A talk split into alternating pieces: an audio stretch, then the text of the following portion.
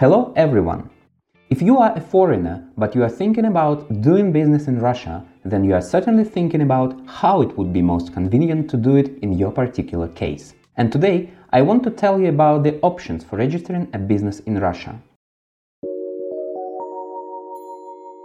Generally speaking, depending on whether you have an existing business outside of Russia or not, there are four main options for registering your commercial activity and the most convenient and popular option, as in any other country, is the registration of a personal limited liability company. Prior to registration, you need to prepare a set of documents from the founders of the company. If you want to register a company in your own name, it will be enough to prepare a certified translation of your passport. And in case if you want to register a subsidiary of your existing company, it will be necessary to prepare a certified translation of the corporate documents of your legal entity. As a rule, these are the certificate of registration, the articles of association, the extract from the commercial register, the resolution of appointment of the director, and actually the resolution on the registration of the subsidiary company in Russia. Registration of a company doesn't take long, and after you have prepared the documents and submitted them to the tax authorities, just in five working days you can already start to open an account. By the way, who will manage your legal entity? If you want to be a director in your company, you will need to get a work permit. In order to obtain it, you will need to get a business visa to Russia and upon arrival in the country, submit a request to the Migration Service. When the work permit will be issued, then you can be appointed as a director. But remember that both the hiring and dismissal of a foreign employee must be notified to the Ministry of Internal Affairs of Russia.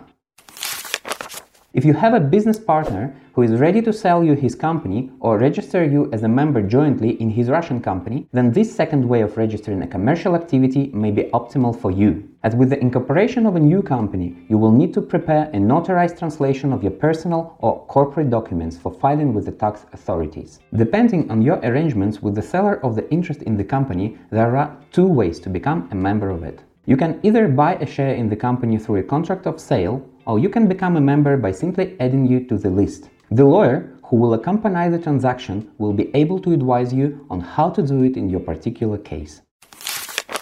The third way of registering commercial activity is relevant if you have an existing business and want to bring it to the Russian market. I'm talking about registering a branch or representative office of an operating foreign company in Russia. Both the representative office and the branch are fully subordinate to the parent company and perform all or some of its functions. The parent company is responsible for all the obligations of the branch and the representative office. You may ask, What's the difference between the branch and representative office? Basically, the branch has the right to fully carry out its activities, so the branch can work as a separately registered limited liability company, which we considered as the first option in the beginning of this video. A representative office, on the other hand, is limited in its activities and has the right to carry out marketing and advertising functions, enter into contracts on behalf of the parent company, and search for business partners. A similar feature is that branches and representative offices are financially supported by the parent company. That is,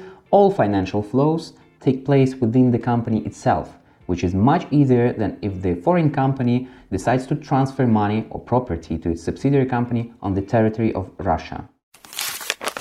And finally, the fourth option. The simplest and least expensive way of working for small foreign companies is to work through a distributor. You only have to decide on a partner who will buy your products and then sell them in Russia. This option will relieve you of the need to register a company and spend time on preparing documents. You only need to draw up a legally competent contract protecting the interests of both parties, agree on the conditions of supply, and get down to work.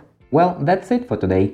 Thank you for watching this video to the end. Subscribe to our channel, ask questions in the comments and contact our experts at the contacts below. We have been providing registration and structuring services, as well as all related services for business organization in the legal plane since 2005, and we will be glad to help you. Thank you very much and bye-bye.